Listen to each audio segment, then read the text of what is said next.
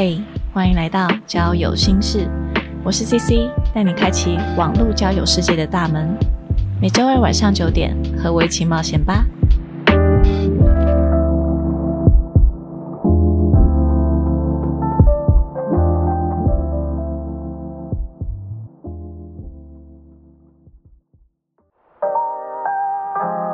Hello，大家好，我是 CC。今天主题呢是姐妹话题间最不可缺少渣男系列故事。那今天来分享这位姐妹呢，她现在有一位帅哥小鲜肉男友，每次我看他们照片都快被闪瞎了。结果她竟然跟我说，其实她以前也是遇过很多很疯的渣男。我刚刚有大概听了一些，我觉得天哪，真的太精彩了。还好她现在已经找到了幸福。OK，那我们先欢迎。直美，嗨，大家好，我是植美，嗨，C。C，Hello Hello，你今天会从差不多你几岁的时候开始讲起你的故事呢？我就是个渣男吸尘器，所以我从一开始恋爱的时候，我就走了很多很冤枉的路，嗯嗯，所以先分享了，大概就是十七八岁，很开始知道什么叫做。恋爱。心会痛的年纪吧，嗯嗯嗯，对。好，那我们先从第一位渣男开始讲起喽。啊。好 好，那那反正我们每一个渣男都给他一个代号哈，就是听众比较好辨认。就是好，那渣男一号我们叫他一同学好了，一同学，因为我们认识的时候，我们双方都还是学生的身份。嗯，那一同学，我觉得。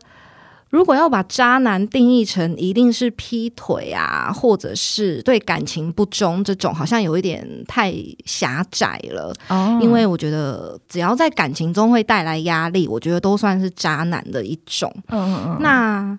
一同学呢，我认识他的时候，我还算是呃高中生的年纪，那对方已经是大学，然后衔接研究所了。就是我们在一起的这三年，就是一开始其实都很好。那我们那个时候流行的交友软体是无名小站，这样是透露了我们的年纪。对，我们就是经历过那个时代的人。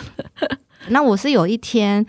在我的留言板，然后一收到一个陌生的留言，那他讲话其实就很，以现在来讲就是很屁吧，嗯，他就说。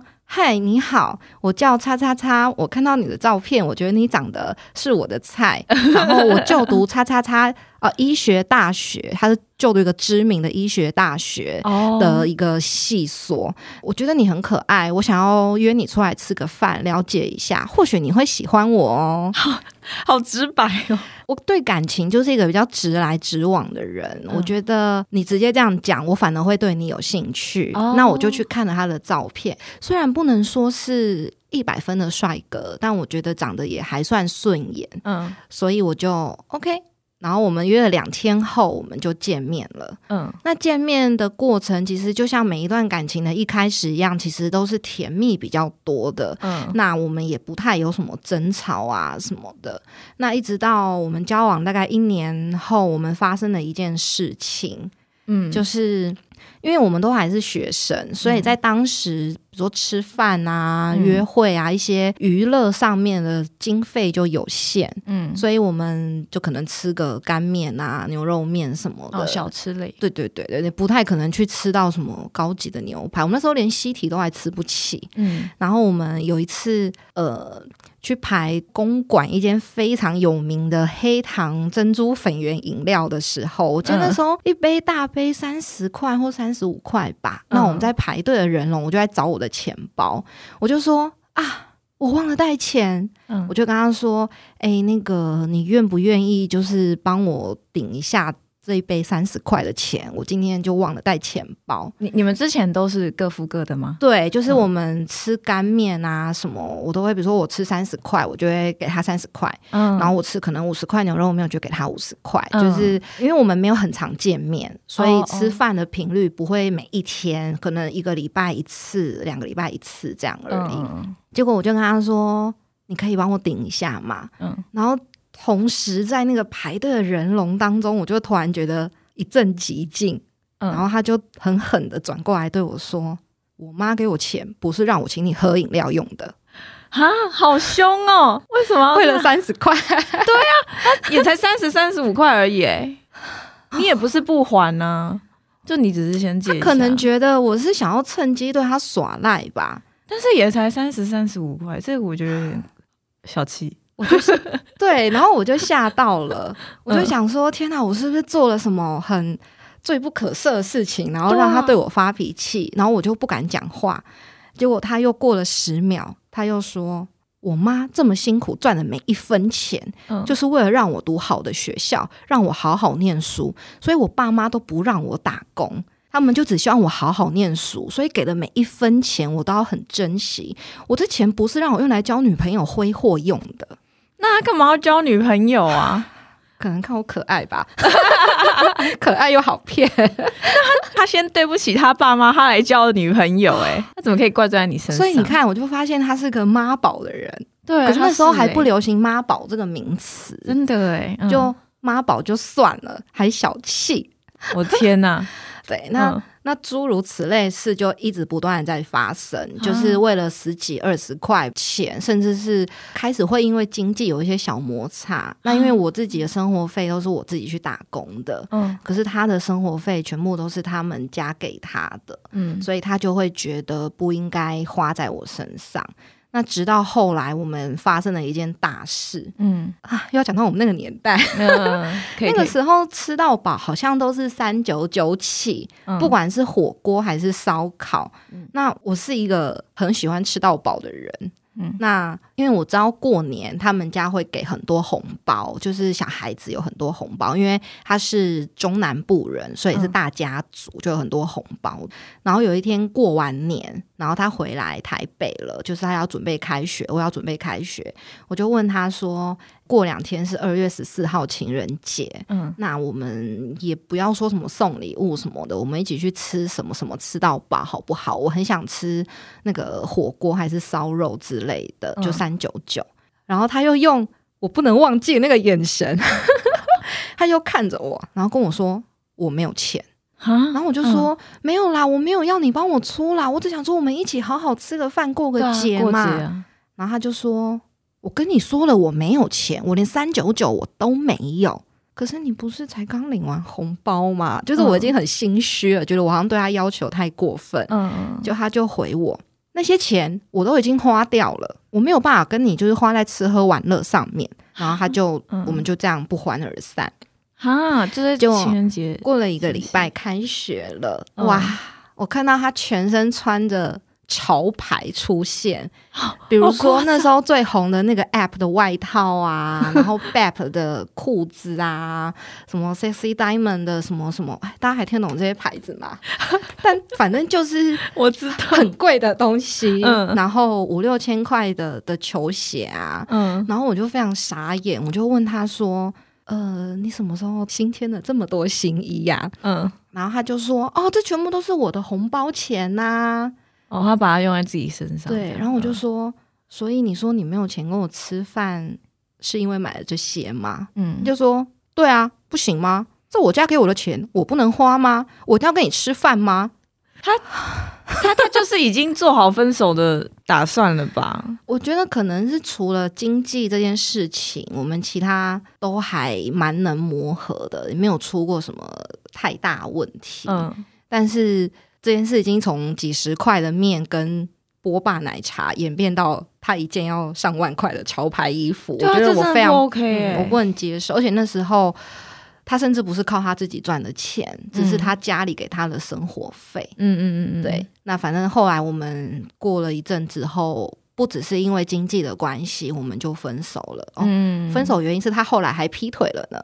他还用他爸妈给他的钱去约新的女生出去吃饭了。天哪，烂透了！而且他还传简讯要传给那个女生，结果不小心传到我的手机里。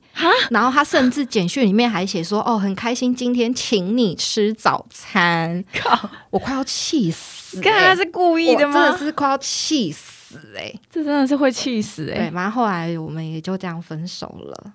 他好烂哦！他好烂。从那头之后开始，我就知道我是个。渣男吸尘器，原来就这种事会被我碰到。哎，这样我我一直很好奇，你刚刚说他是知名大学的，对对对对，这个医是哪个医学系的医吗？也可以，也可以当对一一一同学。OK OK，对对对。好，一一我们刚刚听完一同学，但他现在已经就是我经过社群媒体啊，很多朋友的辗转得知，就是他已经结婚，然后有幸福美满的家庭。哦，对对对，希望他后来就是对他老婆很好，很 好很好。OK OK，可以可以可以，很惊人吧？真的蛮过分的，可是我觉得这算是对我伤害很小的哎。啊，嗯，好，那你准备好好讲接下来故事啊？可是我第二个故事是很沉重的耶。我觉得所有的不管是男生还是女生遇到这件事情。我觉得他可能会对自我产生很大的怀疑。其实不是我们自己不好，而是因为你的对象给你的那一些 feedback 会让你觉得，原来我好像是一个不值得被爱的人啊！大家要做好心理准备，听在啊。好，OK。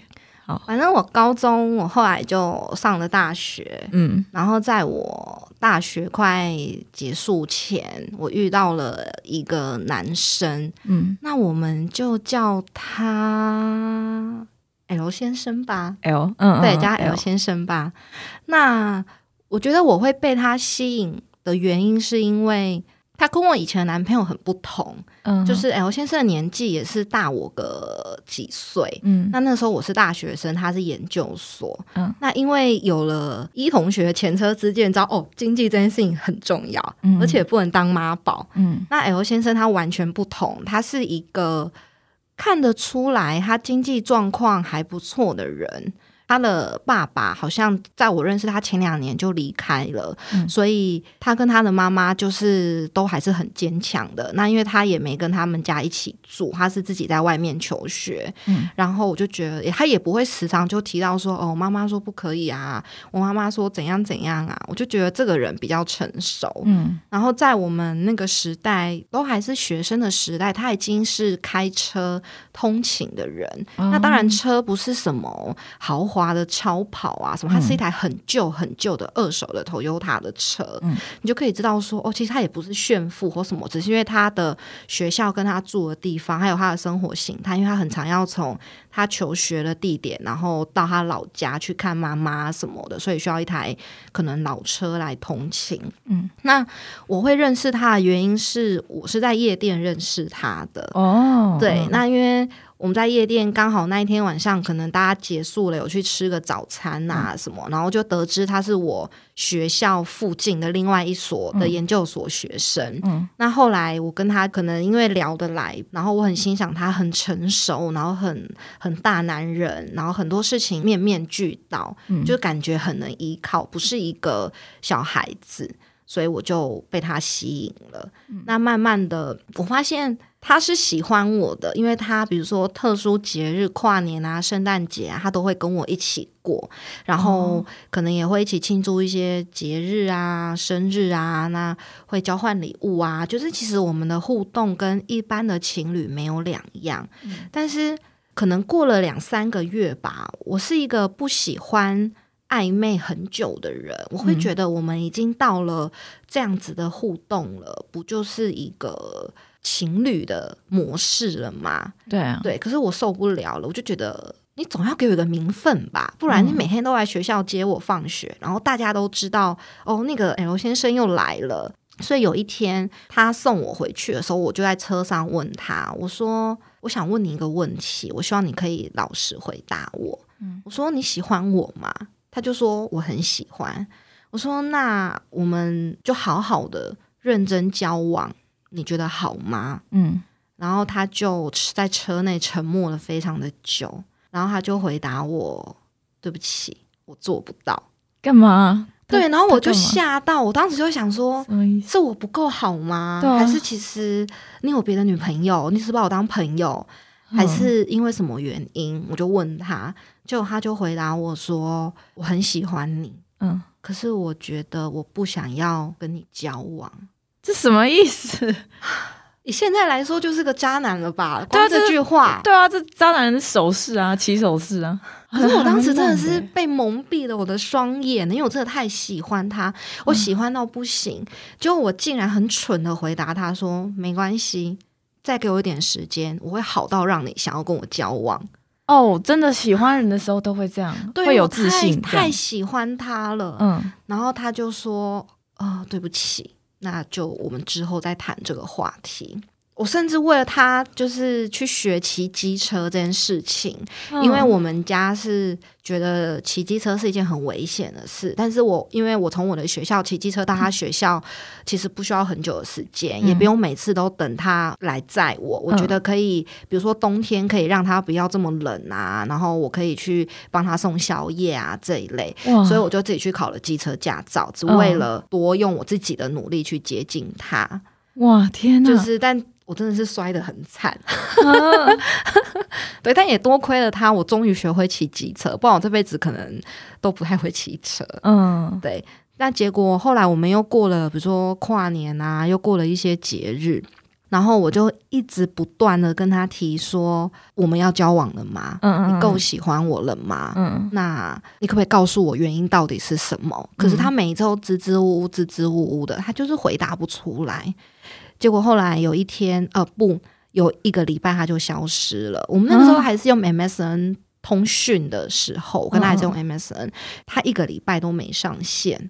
嗯，然后我怎么打电话他都不接。然后那个时候也不是智慧型手机，所以我只能不断的用文字讯息、打电话、传简讯。对对对对对对，确认他人是否还存在这个地球表面上。嗯，后来我就觉得。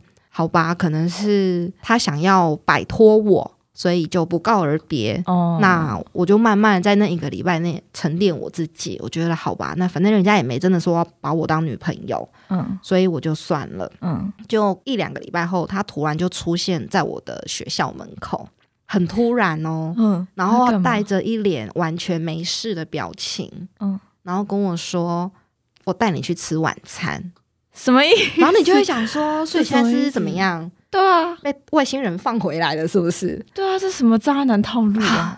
可是我完全，可是我那个时候心里只觉得，天哪，你终于愿意回来找我了！哦，天哪，就是我终于等到你了。原来我的努力没有白费，你有收到我对你的关心。然后就带我去吃了晚餐。然后后来我就回了他住的地方，因为他说他准备了一个礼物要给我。嗯，结果。我才发现他是买了一个那种自己手拼贴的那种星座灯，就是它一个像地球的外形，然后外面有那种像星座的纸板，然后你每一个纸板就是照着那个虚线戳动，就可以戳出北斗七星的星座啊、猎户座啊那一种。然后里面有灯，所以你灯一开，那个星座整个星空就会投影在你的房间里面，很浪漫。对，因为他知道我很喜欢看星、看星星、看夜景。然后我就觉得很浪漫，然后他就说：“其实我这两个礼拜离开你，是因为我期末考，然后我要认真念书。不是你要消失，你也可以先讲一声吧。”然后我就原谅他了，我就说：“哦，那你考的还好吗？你现在回来的是有拿到好成绩吗？你有顺利可以毕业吗？什么的？”嗯，然后他才说：“其实我今天带你回来，还是还想要告诉你一件事情。”嗯，他说：“我真的很喜欢你，所以我为你做了这个灯。”然后我就又很雀跃说：“你是不是答应要跟我交往了？”然后他就说出了一连串我觉得很不可思议的话。你要做好准备哦，C C。好，我 他说 OK，好。其实我这两个礼拜离开你，一方面也是想要让我自己从此远离你，放下你，因为你跟我的前女友实在太像了。你跟我的前女友星座一样，个性一样，读的科系也一样，连你们的身高、体重、长相，甚至你们的笑容，笑起来都很像。但是我的前女友在我。爸爸过世的那一时那个时候离开了我，他在我最脆弱的时候离开了我，所以我一直很放不下这段感情，我非常的生气。直到我再度遇见了你，我觉得好像是我的前女友回来了。哦，干太渣了，干他把你当替代品哎！哇，我听完我整个心碎哎，好渣！这么半年以上的努力，然后你最后还搞了一个灯。带回来告诉我，你就只是一个替代品而已。怎么能想象呢？好心痛哦！我的妈呀！就是他把我放到很高很高的那个山顶，然后再把我推下来，超过分！你只不过是个替代品而已啊！老实说，嗯，然后用很深情的语气这样告诉你，然后在他那一片为你建造的星空下，哦，这真的很让人错乱呢。这个什么意思啊？我真的，哇，我就崩溃了。这是我真的是崩溃，超过分，这超过分。哦，我真的是哭到我觉得。我整个人都要碎了，就是直接在他面前哭。然后我最后，他就看着我崩溃完，我最后就把眼泪擦干。我就问他说：“那你愿意把我当一个我看吗？就是把我当成另外一个个体，而不再是你前女友？”对啊，如果你愿意的话，我愿意忘掉你刚刚所讲的话，我好好跟你在一起。嗯，只要你愿意接受我，我还在求他接受我。对啊，你真的很爱他。他具体说了些什么话，我已经忘了，因为我当时已经是没办法思考，也没办法去想这么多。哦，他说了一句很过分的话，他说：“你不要那么难过，我每一次看你难过，我都会跟着你难过。所以，当我每一次想要丢下你，可是看到你很认真想要跟我在一起的脸的时候，我都会忍不住再回来找你。”啊，他在公超小啊，好气哦，好好过分。好想揍人，很惊讶吧？他真的是面不改色的说了这句话，哎，他竟然说太伤人了，说你不要难过啦，我会因为你难过而放不下你。那他们怎么能够面不改色讲出这些话？这从哪里学来的？到底？反正那个晚上也就这样了，然后他还是送我回家，可是我就心碎到不行。天哪！从那一天晚上过后，可能一两个月，我们又回到正常的生活形态。就他还是会来接我下课，我们两个会当做没有发生过那一个晚上。哦天！然后我继续当我明明就知道我是替代品的那个替代品啊。然后他还是带我就是出去玩啊，出去吃饭。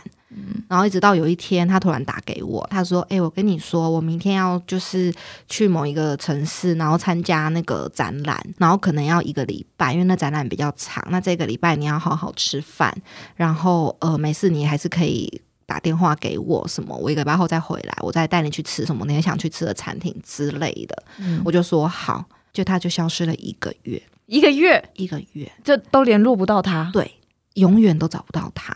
我简讯发到那个简讯费，你知道是多少钱吗？一封如果简讯是什么三块，我大概有发一千块有吧。我一直觉得他，我很担心他是不是出了什么车祸，或者是家里发生什么急事，就是我完全找不到他。因为在他离开前，还特别打电话叮咛我说你要等我，那代表他不会，他一定是出什么意外。但是 天哪！在好像在一个月后的某一天，我突然恍然大悟，想说不对啊，那展览一个礼拜就结束啦！我还去上网查那个什么世贸展览的那个真的有这个行程表，对，真的有，真的有是他的行业的。嗯，然后我就越想越不对。后来我的室友们就一直告诉我说，他其实一定是真的丢下你了。他说你要面对这个现实。嗯，然后后来我就打了电话给他，因为在之前我都不想吵他。我都没有打电话，我都传简讯。后来我打电话，我打了一个礼拜，他都不接。到某一天晚上，他终于接了。嗯，然后他的背景很吵杂，很像是他在做大众交通工具的声音。嗯，然后我不知道为什么，他一接电话那一声“喂”，我心里就有预感了，我就知道要发生了。嗯，然后我就忍着非常痛的感觉，我就问他说：“我知道。”你是故意躲我的，嗯，我只有只有两个问题想要问你，嗯，你只要回答我就好了，我不会缠着你，我只需要你回答我的问题。你喜欢我吗？嗯，然后他就说喜欢。那你是不是还是没有办法跟我交往？嗯，他就说对。我说好，那我最后问你，你这一个月是不是故意远离我的，不跟我联络的？嗯，然后他就沉默了十秒、二十秒吧，他就说。嗯，所以他真的是故意的。然后我就说谢谢你，就是可能这半年多带给我的很丰富的生活，那就这样了，我不会再缠着你了。嗯，然后他只留给我最后一句话是：我们以后还是可以当朋友，是要跟你当朋友。那真可惜，那时候没有周星哲的，以后还是朋哦，以后别做朋友。对啊，你你直接唱给他听。那时候没有周星哲，对，就是然后我就我没回答他，我就挂了，因为嗯嗯嗯嗯，谁要跟你当朋友啊？对啊，谁要跟你当朋友？可是我真的心痛到不行，我没有想到连最后的这一通电话都要我主动的去问他。哦天，就是我自己给我自己最后这一集，然后我真的是非常的难过，难过到我那时候连课都没有办法去上，然后我一直在想说，我是不是选择就是离开这个世界，可以让他带着后悔活在这世界上一辈子啊？已经到这种对，就是非常的傻，但是我没有这么做，因为我觉得那实在太不值得了。这种烂人，这种渣男，嗯，就是。祝他以后也是别人的替代品吧。对啊，他这个真的太过分了。对，就是，而且我最生气的是，他连最后一个一封电话，他都没有跟我说对不起。嗯，他都只说那以后我们还是可以当朋友。我觉得你到底是真笑哎哦。就是你知道我这么喜欢你，然后你利用我对你的喜欢，嗯，然后为所欲为，好像没错，好像我只是你的宠物吧，或者是你你要我就要来，然后你不想要我陪你，你就把我丢在旁边，也不用给我一个交代或什么的，这真的很过分，这真的太过分了。他是不是有一种套路，就是他都会跟你讲很很温柔的话，然后他都会用行动啊，用言语来表示做给你看。让你觉得有机会，这样对？你看他要跟我说，其实你只是我前女友的替代品，之前还把我带回家展示那个手做的星座灯，就觉得很过分啊！就对啊，你何必呢？你要就狠一点嘛！对啊，对啊，真的，你就把我一直都丢到地狱，这样让我觉得本来就不可能有希望，就我自找苦吃。可是你每一次都说哦你喜欢我，你觉得我很好，你想要我陪你过圣诞节、过跨年，然后我们还去垦丁玩，去放烟火什么的。你给我好多很棒的美梦，然后甚至我们在跨年的时候，我们还因为他很喜欢那时候他很喜欢拍照，所以他有一台单眼相机。然后我们跨年的时候还录影，然后我们还一起许下愿望，说希望明年的跨年身边的人还是你。哦天哪！然后他会带我去一些很漂亮的风景区，比如说什么薰衣草花园啊什么的。他的相机里面记录我们两个的生活照片，还有他帮我拍的照片。这些都是情侣会做的事。对，但是每当这些快乐结束之后，我问他我们能不能好好交往的时候，他就会回答对不起，不行。那。干嘛？到底为什么要要做这些事啊？我不懂哎。就因为他只是想，他可能想要报复他前女友吧。他可能觉得前女友在他最痛苦失去爸爸的时候离开他，那他现在找到一个人了，他就可以把那些报复，就是他那些生气，就转射到我身上。这超不 OK，超过分，超过分，就是衰到一个极点，好气哦。然后他也结婚了，嗯，然后他老婆好像这一两年生了一个小孩子，嗯，因为我们有一。些共同朋友哦，我觉得很神奇的是，因为他好像跟他老婆买了一个新的房子，然后有装潢，那他有把他的装潢投稿在那个网络论坛上。那因为他他自己把他的家设计的很漂亮，所以有一直被大家转载。然后那些转载文章不小心就转到了我这，因为我也会看一些相关的的文章。嗯，结果我才发现，最后看到作者，然后屋主的照片是那个男生，是那个 L 先生。嗯嗯。哇，天哪，好心碎哦！然后你真的忍不住会想说，如果我不要这么倒霉，跟他前女友这么像，那个屋子的女主人会不会是我？对我一直到我从离开他到我看到那个房子的新闻七八年有吧，可是我还是会落泪。哦天哪，因为我就会觉得。你为什么要这样伤害我？你明明可以当一个这么好的男人，你可以跟一个女人互许终身，可以给她一辈子的计划，可是你为什么选择要伤害我？他真的太过分了啊！因为我后来遇到了很棒的男生，很棒的男朋友，所以我就完全走出这个阴霾。不然这个阴霾我真的就很难七八年。有哦，我真的走不出来。七八年很久哎，我真的是看到跟他开的车很像的，在路上很像的车，他习惯穿那件颜色的外套，我看到路上有人穿，他的香水味，甚至他习惯用的品牌的一些专柜，我都不敢走进去。他喜欢听的歌，然后那些东西，你都会觉得你不敢去想。没有办法去回想了，因为太痛了。你甚至闻到那个香味，你都会觉得太痛了。天哪！对，哇，天哪，这真的很痛。祝他过得好，好。那第二个也结婚生小孩去了。嗯，那我们要讲第三个吗？好，我们再继续第三个。那第三个，我想他应该就会被列入不折不扣的渣男了。他叫什么名字呢？你觉得？庄先生吧。庄庄先生，庄先生，对，庄深情的庄，庄深情。好，我跟他是在一个。活动上认识的，嗯，那因为他是一个很会煮饭、很懂得享受美食跟人生的一个男生，就跟我的兴趣很像，嗯，所以当大家出去玩的时候，我就会发现他会很照顾整个群体呀，然后帮大家张罗。吃啊、睡啊、交通啊，就是一手包办。哎，我很被这种男生吸引，很成熟。对我非常喜欢很有肩膀可以依靠的男生。嗯，但原来他们的肩膀都是给别人，都不是给女朋友。嗯，我跟他。相认识了一年有了，然后我们因为一些活动，慢慢的比较认识彼此，所以我们就慢慢的越走越近。那在我们想说哦，差不多要到交往的时候，可能已经你知道那个 moment 差不多要到了，那他就突然跟我说，呃，我下个礼拜要去东京一趟。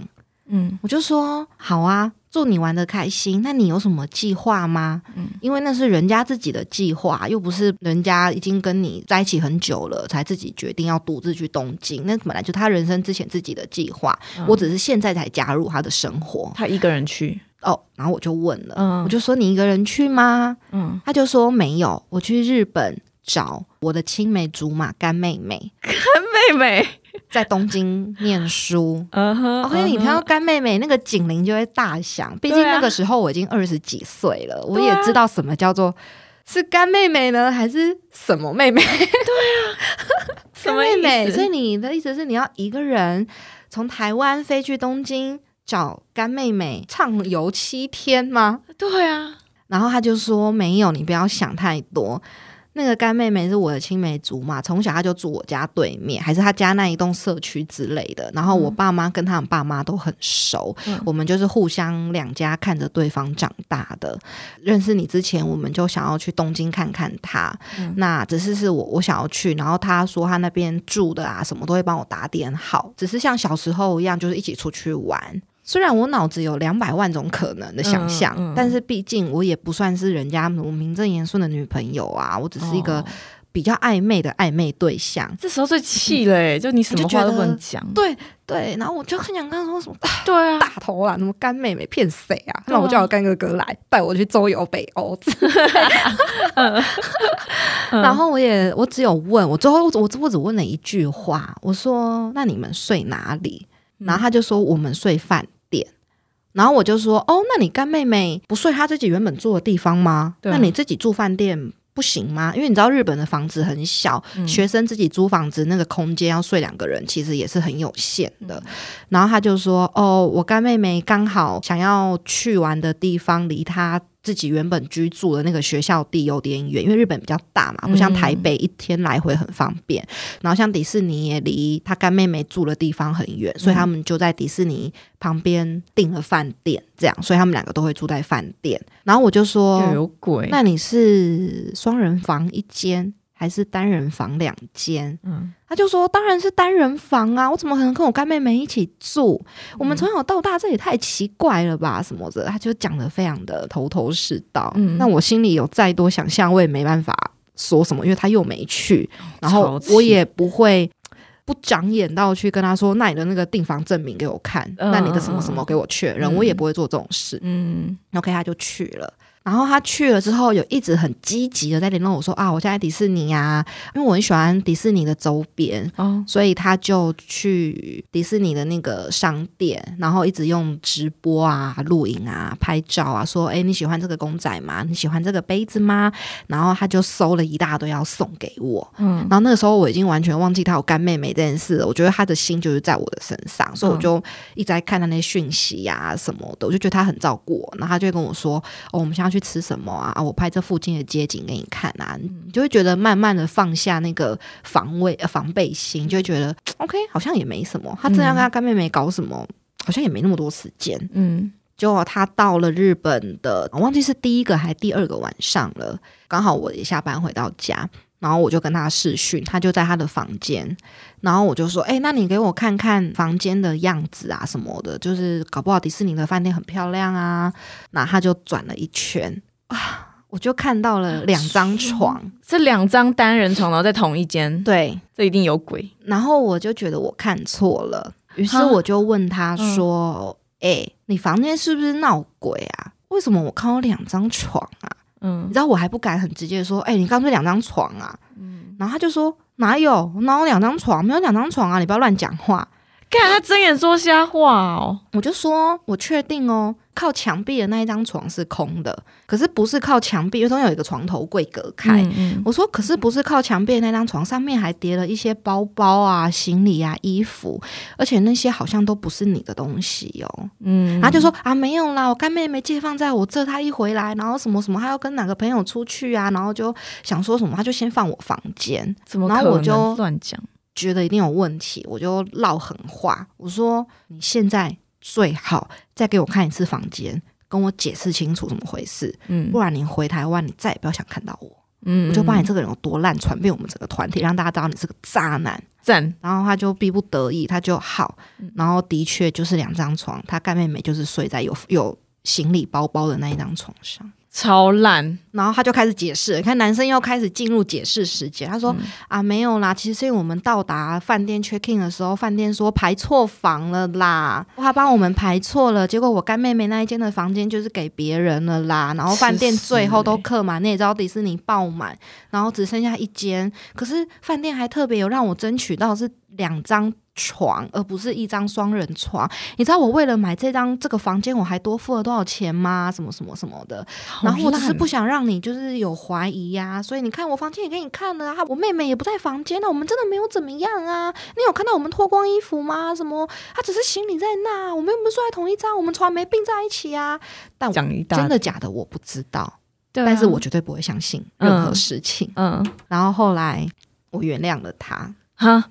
真的，因为我就是觉得我又没真的跟你在一起或什么的，哇，这真的好气哦！可是也有可能是我当时还没有到非常的喜欢他，喜欢他到刚刚讲的那个 L 先生一样，喜欢他到我可以为他奉献我的全部，喜欢他到我可以不顾任何的一切。所以当房间这件事情被扛了之后。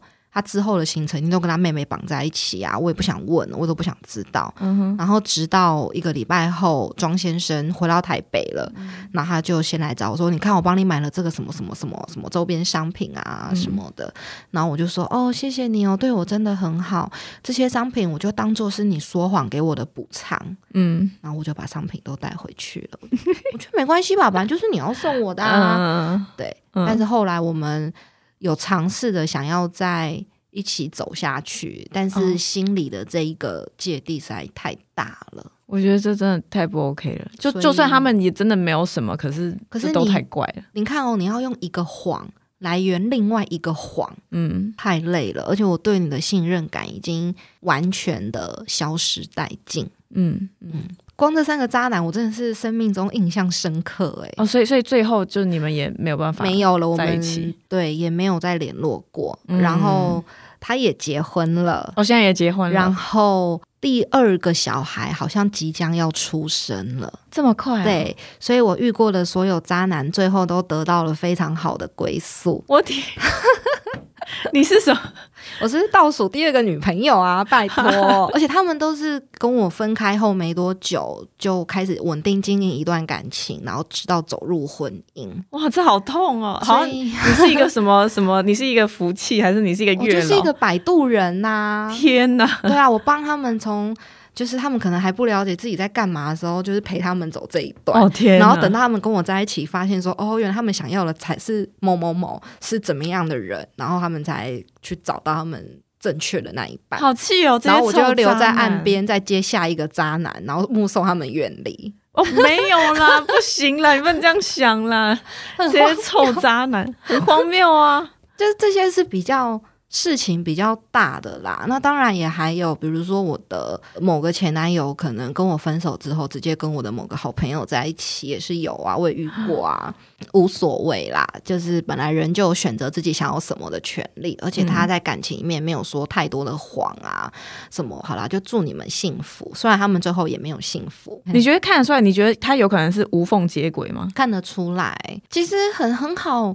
很好去抓一些蛛丝马迹吧，因为你人要离开的时候，你就会知道，比如说他看手机的频率就会不对，他总是莫名其妙的去偷讲电话，嗯，那他总是突然会有一些突如其来的聚会邀约，嗯，我觉得是看得出来，只是看你要不要放手，对，反反正他们最后也不欢而散，对啊，然后又各自有各自的归宿，哦，我觉得就当做我们都是。对方曾经有过的年轻的那一段路，嗯哼嗯哼。可是我觉得也蛮特别，就是天哪，怎么什么样的渣男你都遇上了？可是你要说他们。都算很渣中之渣吗？好像也不能讲，因为每一个人对渣男的定义都不一样。对对，比如说像我朋友有遇过有妇之夫的男生在一起，可是他的确是在最后一秒被揭穿了，都还不知道他自己是小三。你看那种多可怜。那我就很幸运，我还没遇过这种跟法律有关的。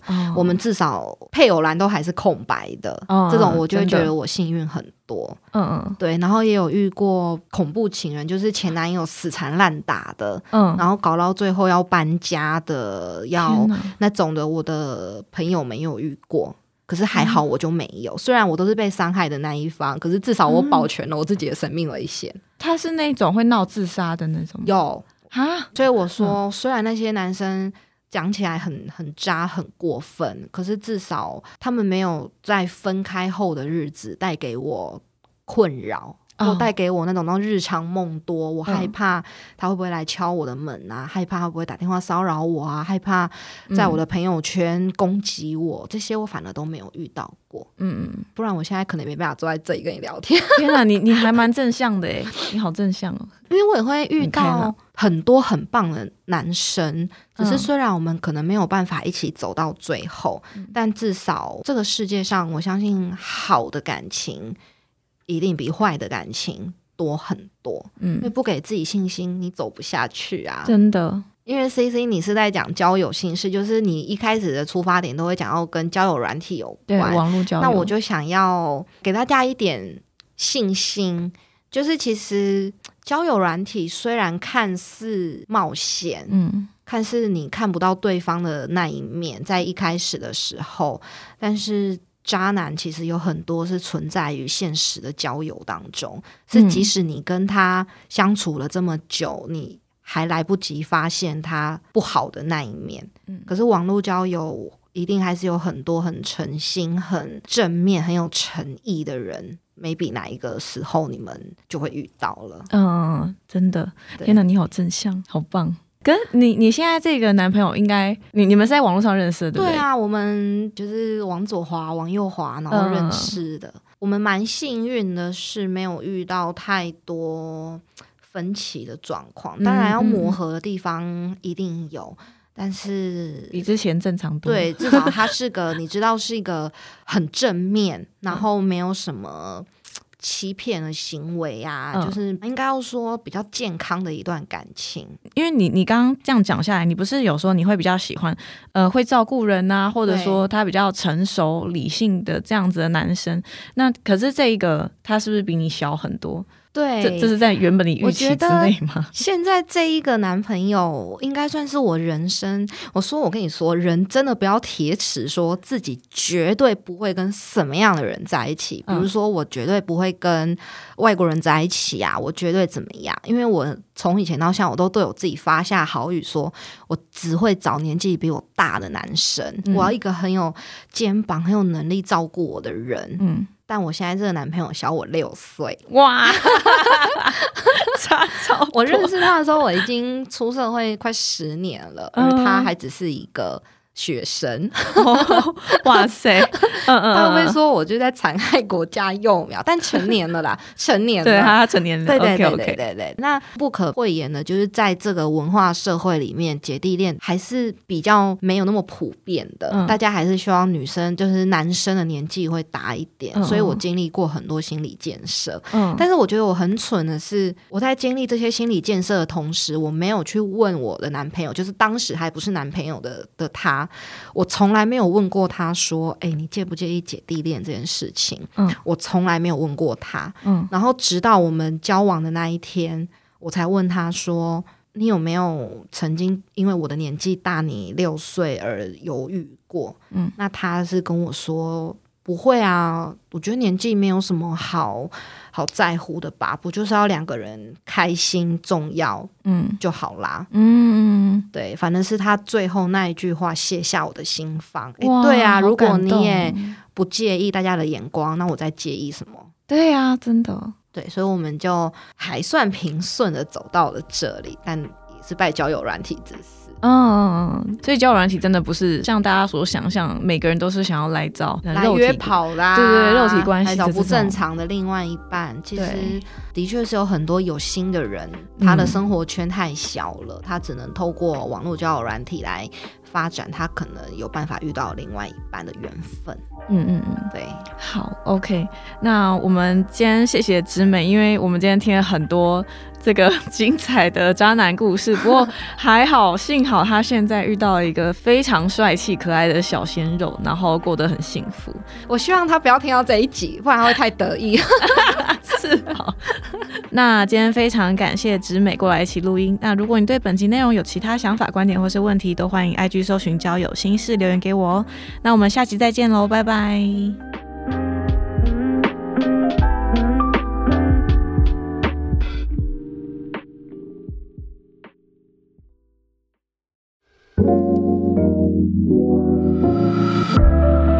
嘿，谢谢你今天的收听。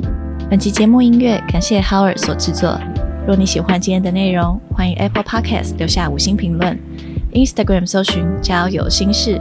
点击首页链接即可匿名投稿，交友征集中，和我分享你的故事哦。